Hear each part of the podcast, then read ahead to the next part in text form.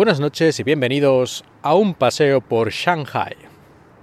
Hoy vamos a hablar de una característica que yo he notado en la sociedad china en general. Y ya digo y repito siempre, pero bueno, lo voy a seguir repitiendo, que hablo muy en general y que China es gigantesca y que podemos encontrar mm, de todo y que se parecen relativamente poco un chino del norte y uno del sur, y uno del este y uno del oeste y uno del centro. Es decir, Aquí hay que tener en cuenta que aquí hay tanta gente como todo el continente americano, toda Europa, Oceanía y Japón.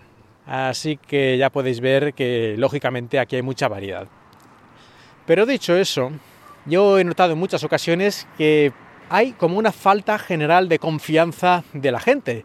Y esto supongo que ocurre un poco, no sé, pues también puede ocurrir en España o en otros países, ¿no? Que a veces la gente desconfía más de lo que debería tal vez, o no, o, menos, no sé, depende cada uno como lo vea, de, los otros ciudadanos, de la gente, de los, entre comillas, desconocidos. Pero aquí yo lo he visto llegar a niveles que no había visto anteriormente porque en todos los países, en todos los lugares te puedes encontrar gente mala, gente que te engaña, gente que te quiere estafar y ese tipo de cosas.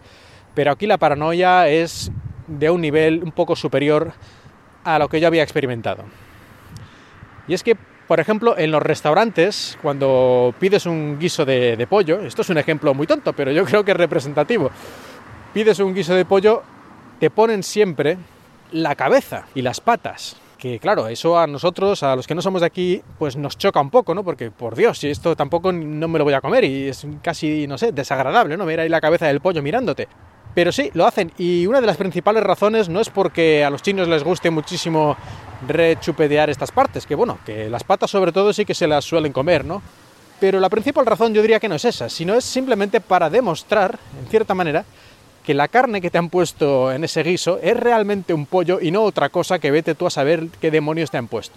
Y por este mismo motivo, casi nadie compra carne picada en, el supermercado. De hecho, yo creo que en algunos ni la venden. Por lo menos no en bandeja ya picada. Como mucho te la van a picar delante de ti. Porque si en España y en Europa a veces nos han dado gato por liebre, y aquí en China eso se podría aplicar a lo mejor literalmente, pues aquí se ve que, claro, los escándalos alimentarios eh, aún son más generalizados, por lo tanto aquí no se fía ni Dios. Aquí la carne picada no la compra nadie. Si ya la carne normal te pueden engañar, imaginaos carne picada.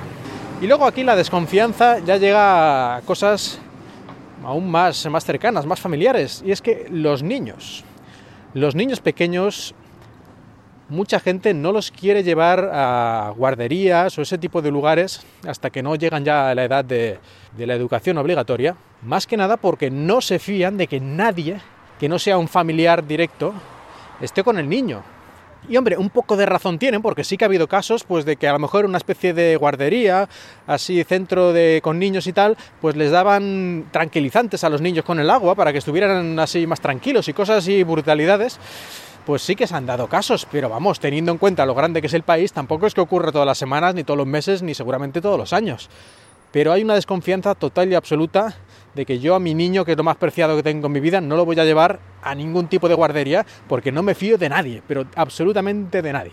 Y por eso, pues aquí guarderías o escuelas infantiles, ¿no? Ya si lo queremos hacer un poco más, más serio, no hay para niños de menos de 3 años. O sea, aquí lo típico del primer ciclo que tendríamos en España, de 1 de uno a 3 años, aquí eso no existe. O es muy minoritario. Hay para extranjeros ricos y cosas de esas, y te cobran mil euros al mes por ir, a, por ir a la escuela infantil y tal, pues sí, hay, como aquí prácticamente hay de todo, si tienes dinero y buscas lo suficiente, pues encuentras casi cualquier cosa pero así en general, pues simplemente no hay, nadie, porque nadie los lleva, nadie los lleva, nadie se fía. Hasta que el niño no puede, digamos, ya hablar más o menos bien, expresarse y tal, para que, por lo menos eso piensa la familia, para que si le hacen cualquier cosa lo pueda contar, pues no se fían, simplemente. Y hablando de guarderías, escuelas infantiles, lo que suelen hacer los extranjeros, porque claro, los chinos esto ya lo tienen como asumido, que el niño pequeño pues eh, lo tendrán que cuidar los abuelos o lo que sea, y bueno, pues ya se lo apañan de la manera que pueden, o llevan a los abuelos a vivir a tu casa durante tres años, que es para suicidarse en mi opinión, pero vamos, es lo que hay. y ya está. Pero los extranjeros, que esto es inaceptable, pues ¿qué hacen? La mayoría lo que hacen es contratar a una, a una mujer, a una mujer china, que además relativamente, pues claro, si eres un extranjero que trabajas en una empresa multinacional y cosas de estas, pues tu sueldo te permite perfectamente, sin ningún estrés, contratar a, una mujer china de, digamos, mediana edad para que cuide un poco de la casa y del niño y tal. Y esto es lo que llaman una ayi. Curiosamente, esto los chinos prácticamente no lo hacen nunca. Y ha dicho que lo que hacen es mandar al niño con los abuelos. Si hace falta, mandamos al niño a otra provincia donde vivan los abuelos y si no, que se vengan los abuelos aquí. Y claro, eh, así no me extraña que a pesar de que la política del hijo único ya terminó, y ahora los chinos, yo creo que todos ya pueden tener los hijos que quieran, o por lo menos no hay una limitación oficial, pues la natalidad sigue bajando. Y es que entre que el nivel económico de la mayoría de los ciudadanos chinos ha mejorado mucho y que lo de tener más hijos, mm, pues claro, eh, hace que no te puedas comprar tu iPhone el año que viene, pues entre eso y que todavía sigue esto de que tienes que tener a los abuelos en casa, pues no me extraña que, que la natalidad no solo no aumente, aunque haya terminado la política del hijo único, sino que siga disminuyendo. Y es que así no hay manera. Pues hasta aquí el episodio de hoy. Espero que hayáis disfrutado de este paseo por Shanghai.